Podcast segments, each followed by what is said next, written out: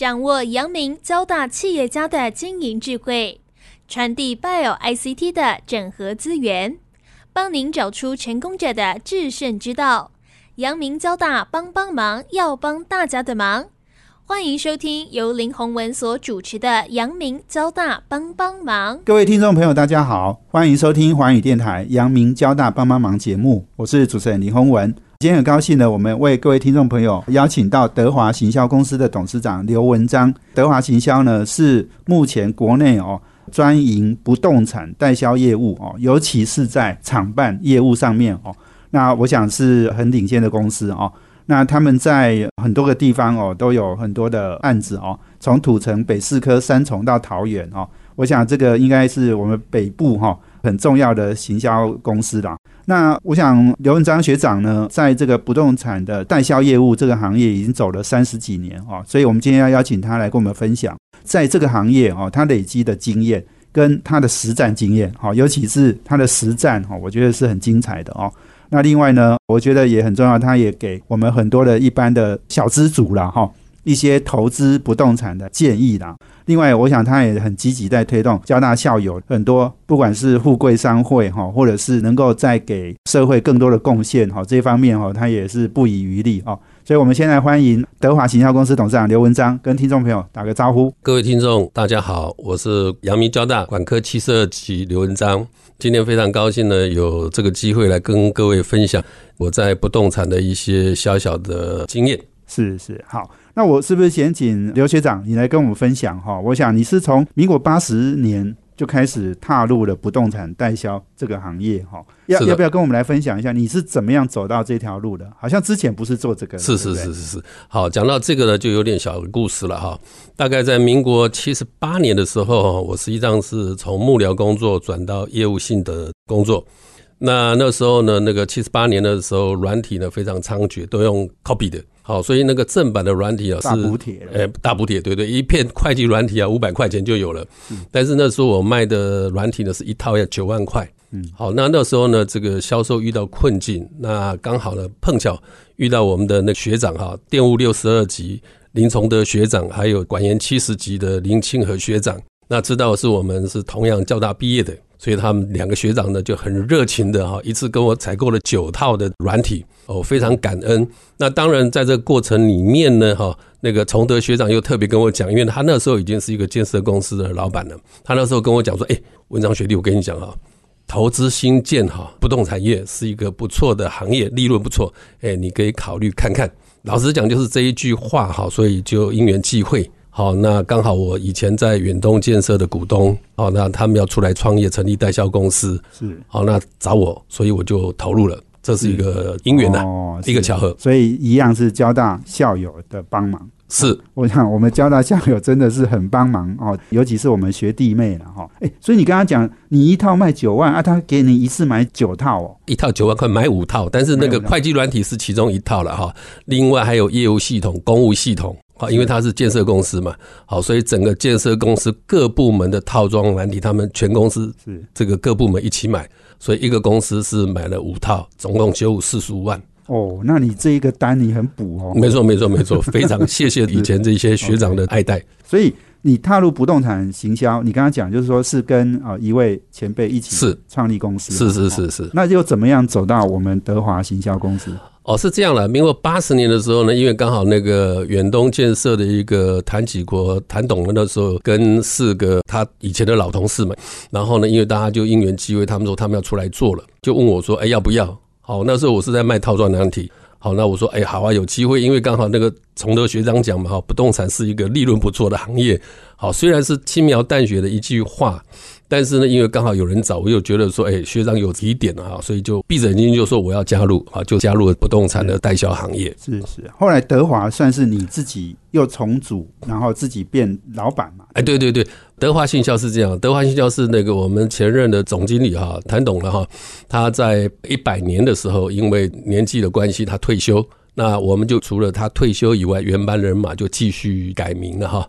德华新要继续做下去。嗯，那我们后来做了之后呢，我们就慢慢慢慢走上厂办的专业。好，因为我们一般代销来讲都是住家比较多了。那厂办在代销来讲是相对比较偏冷门的一个不动产的领域。对对，好不过这几年哈，因为台商回流，然后回台投资，是，是我知道的是，呃很多厂商要寻找那个厂办哈，找不到土地，也找不到建地，对不对？对对对对对对，你你讲的真的是这样，因为我们目前哈，我们手上刚刚主持人有提到了，我们在土城永宁捷运站一号出口。好，还有桃园呐，哈，北四科附近呐，好，都有个案在推。目前这些个案加一加，应该大概有一百多亿了。啊，那我们只能讲说，哎，谦虚的讲，我们大概是北台湾哈，我们做长办代销，我们是做的最大的，啊，量最多的，是好是这样子。对对。不过你跟我们分享一下哈，因为不动产行销代销这个行业了哈，我相信他一定有这个行业的专业。是是是，你要不要分享一下你这三十几年哈？你在这个行业，你也许一开始一定很辛苦，哦是是是。那后来一定渐入佳境，跟我分享一下你走过的这条。好，我分享一下我们走厂办的这个领域了哈。实际上，我们做厂办这个领域，大概最近这十多年都是以厂办为主了。那厂办的代销跟一般代销会有一些些不一样，就是说厂办呢，它要从配合业主呢寻找土地开始。好，当业主要找土地的时候，我们就要配合业主做市场调查。好，跟业主报告说，哎，这块土地好，依据我们的经验，好，应该是朝什么样的规划？好，那应该市场上可以卖多少钱？业主就会评估说，哎，那这个土地在这样的市场的评估底下，好有没有利润，可不可以做？好，所以我们现在有很多个案，大概都是走这条路。然后呢，业主呢买下土地之后，在规划的部分，我们会再参与整个产品的规划。好，比如说要偏长了、偏半了，比例大概多少？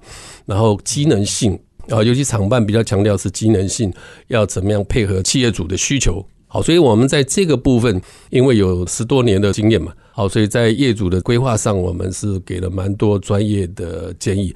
所以呢，刚好刚刚讲的台商回来的这个领域呢，因为他看到台湾的这个厂办大楼，实际上跟他们自己买土地来盖自己的企业总部比起来，省事很多了。就像我们做套装的西装一样，好，这个套装的西装可能是小改一下，就完全可以符合百分之八九十的企业主的需求了，不需要一定要找土地自己盖。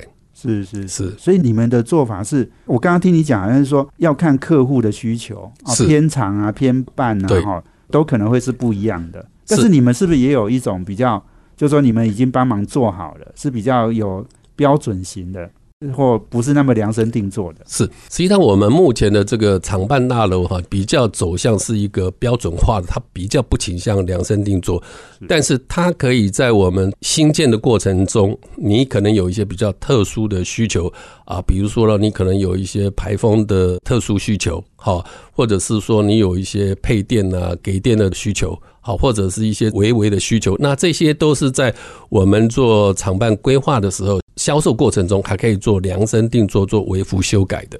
是是是。哦，所以这个哈，我在一家公司叫东哥游艇，担任督哦，董很有名，嗯嗯嗯，他们的船哈，嗯。基本上也不是量身定做，是是是。哦因为他们说量身定做那很麻烦，是。哎啊，如果那个客户到后来不买哦，那更麻烦。是是，嗯。哦，所以这个你刚刚讲没错哈，就是说我们做大部分是标准型的，但是还是有一些客户的需求，我们可以做是。调整的。嗯嗯，你这样其实你才会达到经济规模，而且呢，你的获利也可以极大化。没错没错没错，这个地方真的是异曲同工之妙，有同样的路径在走了。嗯，是是是太好了哈。那我们今天访问的是德华行销公司的董事长刘文章。那我下一段哈要请你来跟我们分享一下哈你的实战经验然后因为我刚刚讲就是说台商回流也是大概最近几年的事嘛哈，可是有 很长一段时间台湾的台商是出走的，是是是投资海外很多的，是哦。那我相信你也熬过那一段辛苦的阶段了，一定有很多经验可以跟大家分享。是我们休息啊，等一下回来。欢迎回到环宇电台阳明交大帮帮忙节目，我是主持人林宏文。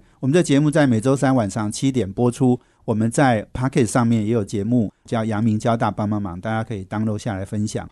那我们今天邀请的贵宾是德华行销公司董事长刘文章。那我们谈的题目呢是不动产代销哈，尤其是在厂办这样的一个领域里面，我们的一些 know how 啦。那刚刚刘文章学长你提到了，就是这个你踏入这个行业三十年，有很多的经验可以分享。是是是我我刚刚想到几个问题，我来请教你，因为大家讲到房地产，那当然就是，尤其是你们是在做代销哈，那一定在行销上面，一定的手法一定是一直不断推陈出新嘛。那你跟我跟我们分享一下，三十年一定有很多的变化。早期我们用 BB 扣，是是是是是，没错。然后后来用传真嘛，哈，反正当年的年代当然是很旧的年代，不过你是从那边开始做的嘛，跟我分享一下这个行销手法上面有什么进展？是，我想分享一下那个比较经典的啦。我印象中大概二十多年前吧，哈，我们刚接了一个厂办的大楼在中和。那时候呢，就像刚刚讲是 BB 扣的时代，那那时候我们在行销上就用传真稿的方式，所以我们就传真了一份传真稿到各个公司去。那时候呢，那个维新科技的这个徐祥徐董收到传真之后，就亲自打电话给我，然后告诉我说：“你们这个案子呢是怎么回事？那你下午呢就拿蓝图来找我。”因缘际会的关系呢，哈，那个徐董就在我们那个 MIT 的这个国际科园区，那时候就买了大概一亿多的这个厂办大楼。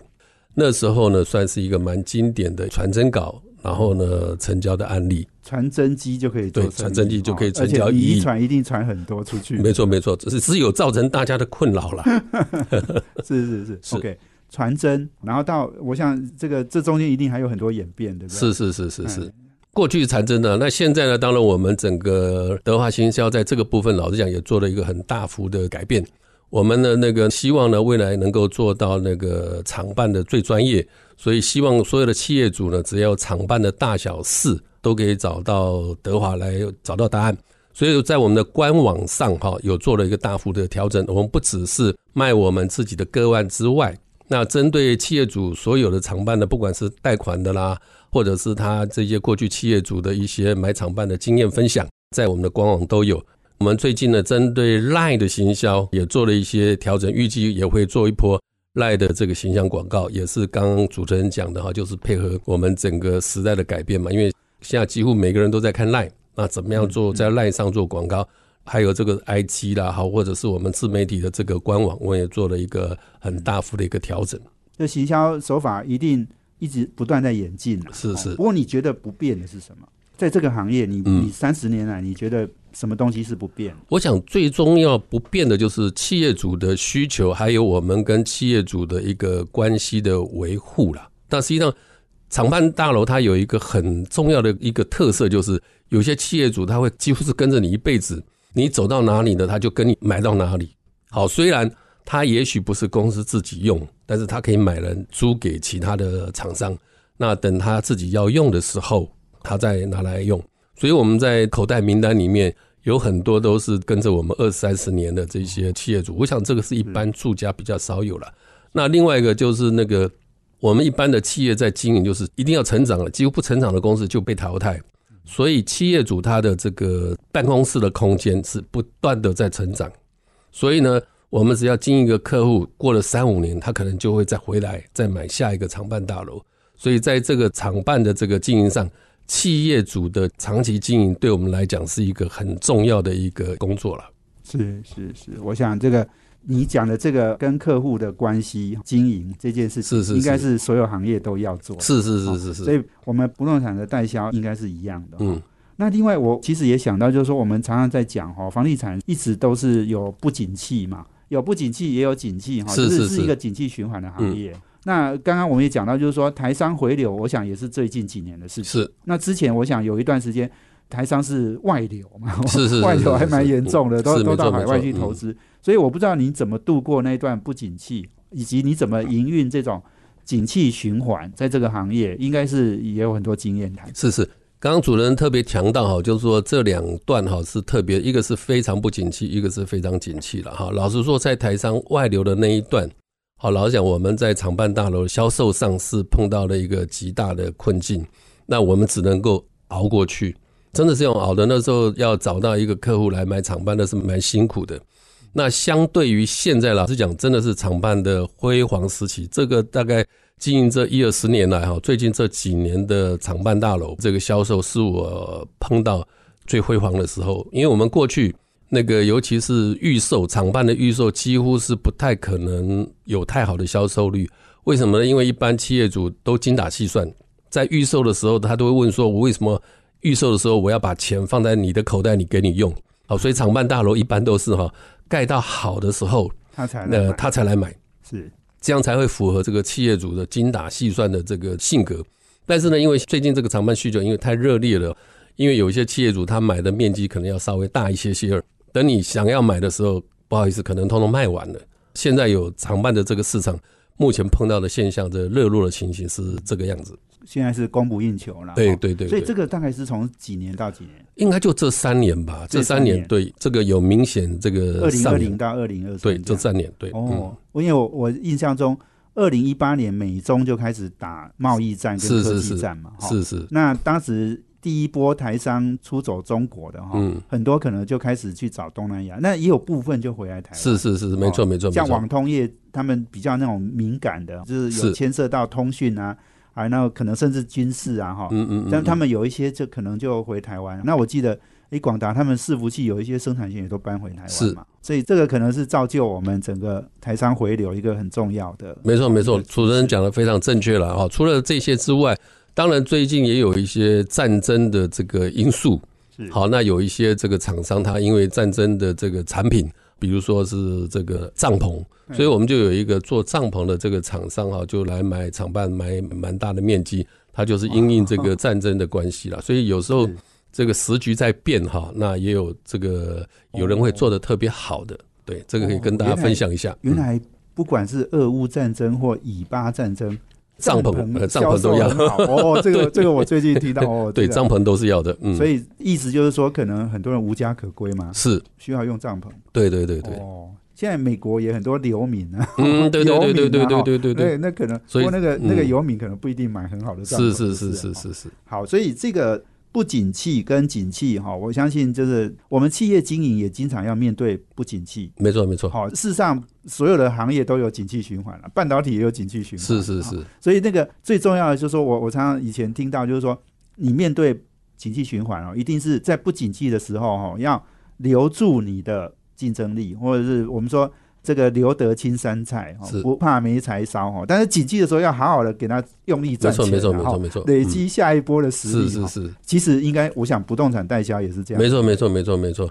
那个刚刚主持人讲的非常好哈，尤其像我们最近在做的事情，实际上也是在未来的三五年在做铺路了哈。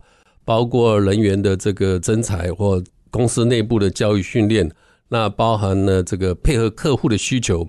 我们做官网的这个改变，好来迎合这个客户的这个实质上的需要，来替客户解答在厂办上或者是要购地自线上，他会碰到什么样的问题？我们应该怎么样来这个帮助客户找到他自己比较适合的这个厂办大楼来继续使用？是没错，你刚刚讲培养人才，我觉得应该是非常而且是最重要的一件事。是是，好，因为人才的竞争力一定。哦，我想这个时候大家拼命赚钱哈，拼命赚钱之余，还要把自己的下一波的实力累积起来。没错，没错，没错。所以说我们在人才上，对代销来讲，人才是最重要的。好，所以我们公司在人才的这个培养的部分，还有内部教育训的部分，目前呢也花了相当的功夫哈，在这个部分做了一些的调整。而我们找的都是年轻人吗？还是是？也有经验的人都有啊，都有都有，因为实际上我们当然是希望更多的年轻人能够来投入这个行业啦。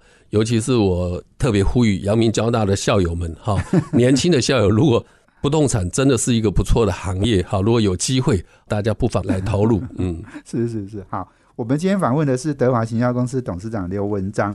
那刚刚在讲哈，这个行业不只是这个可以去当做是你的一个经营的一个方向。那更重要的是一般人要怎么样投资房地产？那我想这个我们刘文章刘董事长也可以给大家一些建议。然后我们下一段来分享。休息一下，等下回来。欢迎回到环宇电台阳明交大帮帮忙节目，我是主持人林宏文。我们今天邀请贵宾是德华行销公司董事长刘文章，他们是在这个厂办这种不动产的代销是一把交椅。那刚刚我们讲到了哦，就是您在这个行业三十年的经验哦。那你讲到怎么面对不景气，以及我们的行销方法的一些改变，这一段我想请你来分享哦。因为过去我们对房地产这个行业呢，还是有一些不是那么好的印象。那尤其是我们阳明交大毕业的校友，很多都往科技电子方向去发展啊。那这个行业，这个电子啊，其实现在人缺的要命哈。所以我想，可能我们交大校友毕业，可能也有很多哈，可能没有往这个不动产的这个投资，或者是。你刚刚讲的代销哈这些领域去发展，你跟大家来分享一下。我想针对这些年轻人，我给的建议是这样的哈，不动产大概有这个建设公司或者是代销公司、营造公司了。因为我自己走的是广告行销，是偏业务的部分。如果各位年轻人有兴趣的话，哈，也许可以从这个建设公司的这个行销部门，或者是直接投入代销公司，甚至投入这个中介公司，都是投入不动产的一个很好的一个方式了。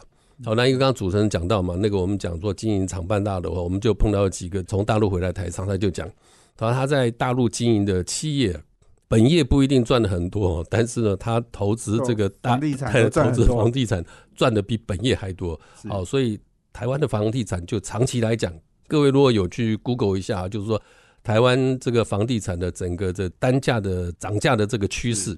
是一路都向上的，啊，一路向上的。对对对，其其实你你讲这个房地产的这个报酬率哈，是绝对是非常高的。因为我我其实我过去跑创投哈，嗯，经常碰到他们都是很多创投老板去募资，碰到那些有做房地产经验的那些金主，是是，哇，就每次都觉得灰心呐哈。为什么？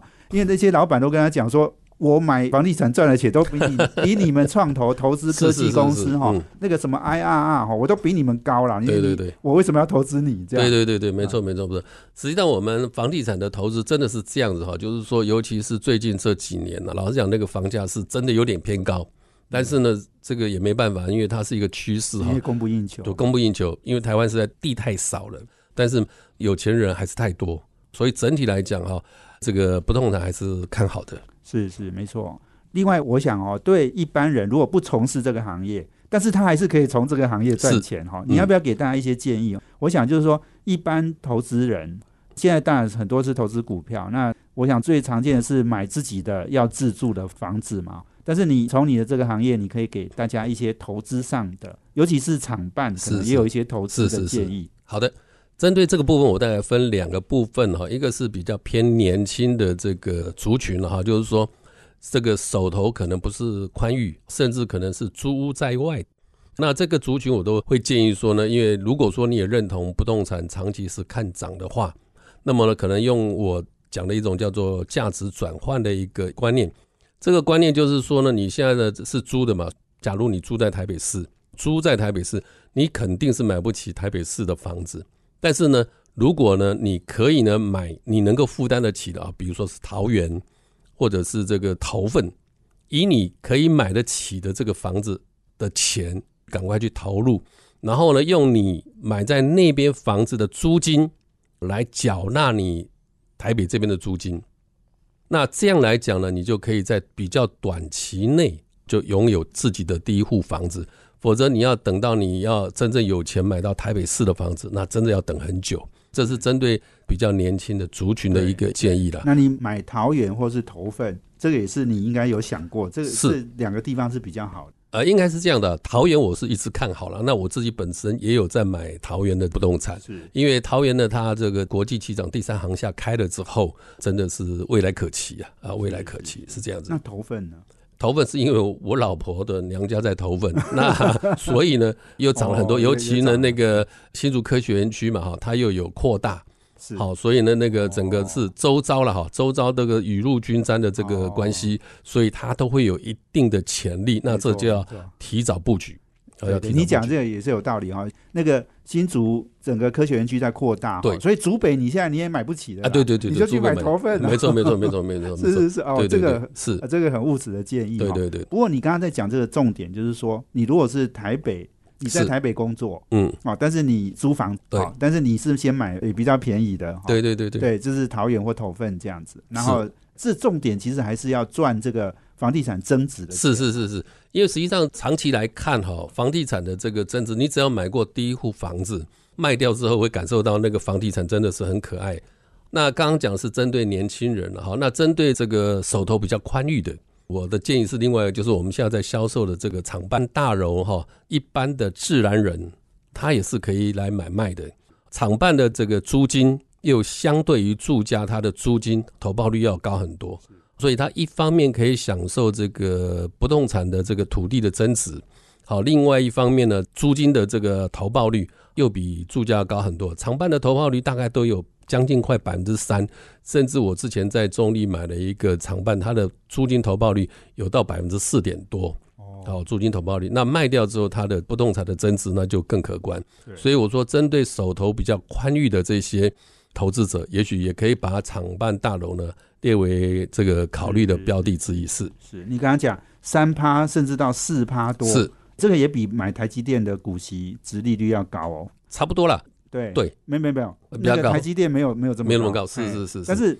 跟红海差不多，红海大概也有有四趴左右，所以你刚刚讲的，但是这个重点是房地产会增值，没错没错没错，卖掉的时候可能还要赚一笔，没错没错，那个增值才是真正的投资之所在了。那个租金老实讲叫做九牛一毛，真正赚的是那个不动产的那个增值才是幅度是大的。没错没错，我听你这样讲哦，我觉得很有趣哈。我们常常在讲那个。很多人都在讲说买房地产啊，哈，你年轻人没有太多钱哈，你没有办法买蛋黄区，你先去买蛋白区，是没错没错，好，用蛋白区，然后这个慢慢你真的有更多实力之后再来蛋黄区这样，是。这个部分就是说刚刚主任讲的很好了，就是说从蛋白区开始买起，或者是从小的开始买起，好，你不要想说我一定要住三房住四房，因为我记得我第一套房是套房，好买在永和，那时候一个套房大概十一平多吧。但是买了也也不是我住啊，它是纯粹一个租出去。那因为套房的那个租金投报率就高，好，所以说第一个就是年轻人可能就不要想说我一定要买很大，好，先买你能够能力负担的，然后呢，你慢慢去了解整个房地产的这个增值的这个潜力，好，你慢慢慢慢自己就知道说你再来你要怎么做了。那你刚刚讲那个投资厂办大楼那个建议，应该是给资金。可能多一点的，对，好，已经有有一点累积的人，是是，好，因为厂办大楼的单价也比较高。厂办是这样的哈，因为它的这个面积都会比较大，因为厂办大楼受到法规的限制，所以现在厂办大楼的这个平数，每一户的平数大概都在八十平到一百多平起跳，所以它相对的总价会比较高。总价高的话呢，它的这个自备款相对的就要准备比较多。对那个一般的那个年轻的这个消费族群，可能就有比较辛苦了。那你手头比较宽裕的，那相对的厂办大楼反而是一个比较好入手的一个不动产。对，那尤其你租给这些企业主，他很单纯，他一次可以开十二张票给你。哦，十二个月，对，十二十二个月票就一次开给你了。他如果说真的他经营不好，他也不会赖在那边不走。经营不好，他屁股拍拍就走了。但是住家有时候你就碰到一些奥客。哦，他给你弄得乱七八糟，垃圾一堆，赖的不走，你还要给钱请他搬家。厂办大楼这个部分反而是比较轻松的，而且像我们，如果你刚刚讲投资人去买这个，应该也有资产管理公司可以帮忙协助做这些出租啊跟收租的这些嘛。哦，那当然。因为这个出租跟收租这个部分，当然你要委托，尤其现在那个法规也有调整嘛。这个针对出租、收租都有一定的这个，应该叫出租师吧，好，也有这样的一个资格的限定，所以这个部分都是非常简单的。否则找一般的中介也都可以把它这个问题通通处理掉了。是是，所以你刚刚讲这个给年轻人的建议，跟给这个已经。呃，有一点资金实力的人的建议是不一样的。对，手头比较宽裕，嗯，嘿，但是这个呢，我觉得都很务实。从投资的角度来看，哈，是，我觉得这个我常常在讲，哦，我觉得投资是要很务实，很很诶，不能浪漫的，哈，它不是一件浪漫的事，哈。那你要做功课，哦，你要研究，哦，然后甚至你刚刚讲，你买厂办。这个出租，这个一定要买到是是好的地点呐，好这个当然现在比较供不应求，然后但是还是要做功课，是是，然后真的找不到好的资料的时候，就来问问我们刘文章刘学长了，没问题，这个请教专家，是是没问题没问题，嗯，好，我们休息呢，等下再回来哦。最后一段我要请我们刘文章刘董事长哈来跟我们分享哈，他在推动阳明交大这些校友，这个不管是富贵商会或者是甚至办过。健走赛活动哈，这个可以跟我们分享一下。我们休息下，等下回来。欢迎回到环宇电台阳明交大帮帮忙节目，我是主持人林宏文。我们今天邀请的贵宾是德华行销公司董事长刘文章，他是交大管科七二级毕业校友，那现在是在这个不动产的代销，尤其是这个厂办。我想早期我们可能不完全是厂办哦，可是现在集中在厂办的这样的一个业务。那我也知道，我们刘文章刘学长哦，对学校的事务哈是非常热心呐哈，是是热心公益哈，然后也饮水思源哈，你是交大校友最好的代表。跟我们来分享一下。我最近几年哈都看到我们 Givers Club 哈是是是交大的富贵商会是哈我想这个已经台北办了四年了，新竹也办了一年了。是，那跟我们来谈谈，我们怎么样筹备，然后推动这个校友互相提携，啊是是是这个互为贵人这样的一个目标跟理想。好的，那个谢谢主持人哈。那这个交大 Givers Club 哈，讲到这个重点呢，我想要回归到我刚刚开场白讲的哈，我会投入不动产是受到我们两位交大学长林崇德学长还有清河学长的提点跟照顾。那基于这个饮水思源，我就常常在想。如何把我们十四万个阳明交大校友哈集结纠集在一个平台上，彼此能够分享这个人脉资源，好，能够产生更多的这个可能。基于这样的一个想法，那这个交大 Givers Club 就这样成立了。那它是一个透过科学方法来纠集一些我们有志一同、具有 Giver 精神的校友，在一个商会里面。那我们一个月呢会开两次的会，然后再透过很多无数次的一对一的彼此访谈。彼此分享彼此的人脉跟经验，更重要的就是我们要提出自己的期望、被帮助的需求，由对方的学长姐来帮忙我们。那我们交大富贵商会今年算是第四年，明年就要满第五年了。那交大分会是今年第一年，那我们希望呢，明年交大的这个第二分会能够成立。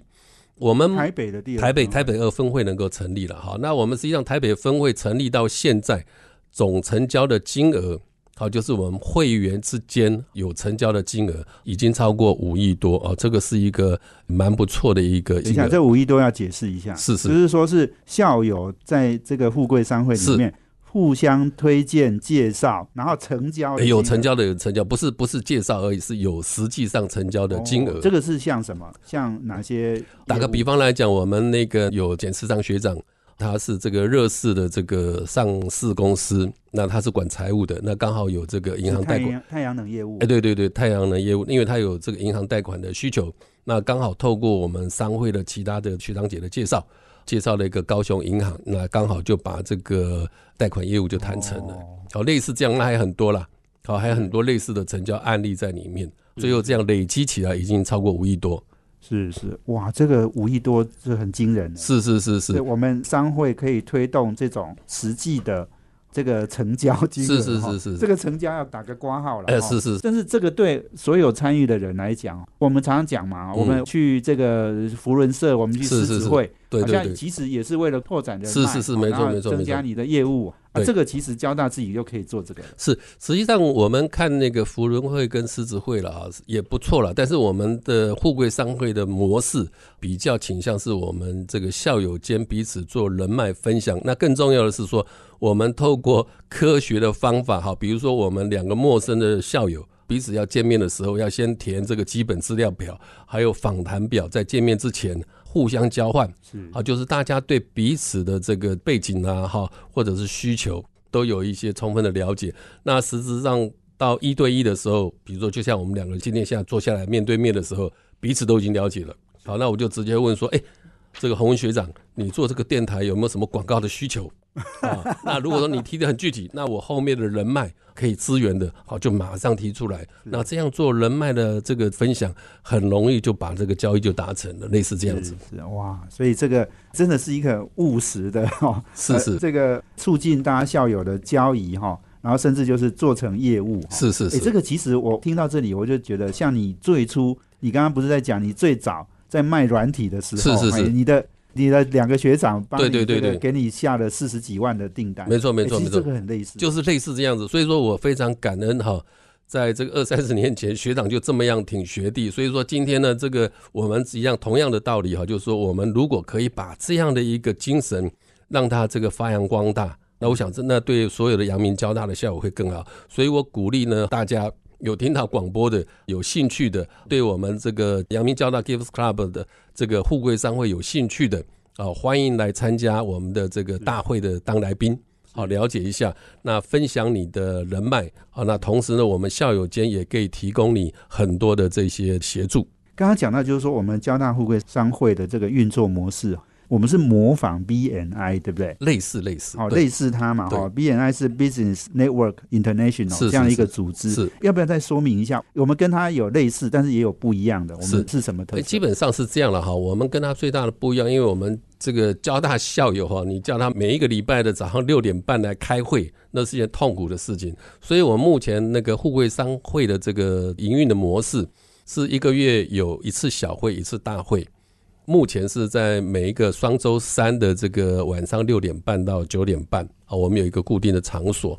那这些校友呢聚集在一起之后，那他有一定的会议的流程啊，比如说每一个人自我介绍，老实说只有三十秒的自我介绍时间，所以整个会议的流程掌握都非常的精准啊。嗯，最重要，这个互惠商会它能够成功的这个因素，在后续大会小会完了之后，嗯所有会员间彼此在更深入的一对一的访谈，这样才能够呢达到更多的这个交易。另外，我们刚刚也提到，就是说你也推动那个全球交大健走赛活动，是是是是是，这个好像是在我们那时候复校六十年六周年，你推动了一个是。你的一个活动，那也跟我们分享一下好不好？好，这个也是一样啊。我刚刚有提到说，哈，我有一个梦想，就是说，我们阳明交大十四万个在台的这个校友，如果说能够纠集在一个平台上，应该可以产生那个很多的商机跟机会。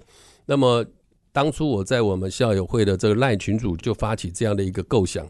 那非常感谢呢，当初有电务七十七的李可生，还有那个电子博八十二的陈峰和学长，还有我们班上同学管科七社及玉学正，我们四个人呢，哈，在那个三峡北大社区的星巴克，激荡出了办这个全球交大人健走赛的活动的创意构想。那这也是后来呢，那个交大在台一甲子及梅竹五十健走赛，配合我们交大附校呢六十周年哈，完全由校友自发性的发起，然后有十二个校友来参与整个活动，那由校友会来联合主办。那这期间呢，那个电工的李敬阳大学长还来参加哈，真是每次六点半开到九点半。那我们最后整个这个活动总共有这个交大职员工眷属及校友有一千多位来参加，这个算是一个相当成功的一个活动。是是是，那以后还会办吗？我是希望能够办的哈。那我希望说，听到广播的校友们，希望这些校友如果有经常在健走的，也认为说这样的活动，希望能够让它办下去的，欢迎来找我，我们一起把它一起来办下去。嗯，这个多多运动了哈。我们是是是校友大家工作都很辛苦，是是是，不要这个因为工作而失去健康了。对，所以我想这个真的非常谢谢我们今天德华行销公司董事长刘文章刘学长跟我分享不动产的。代销哈、嗯这个行业的专业领域、专业知识，哎，我觉得很受益的哈。嗯我也要想想哦，要不要找机会啊来投资 好啊，投资这个厂办大楼啦好。嗯，然后当然一定要找这个刘学长来咨询一下。那当然年轻一点的校友，那你可以听听啊我们刘学长的建议哈，去投资这个嗯桃园跟头份哈。我第一次听到头份也很也增值也很多哦哈。好，今天非常谢谢我们刘文章学长，谢谢。谢谢谢谢谢谢大家。也谢谢我们听众朋友收听我们阳明交大帮帮忙，要帮大家的忙。我们下周见，谢谢，拜拜。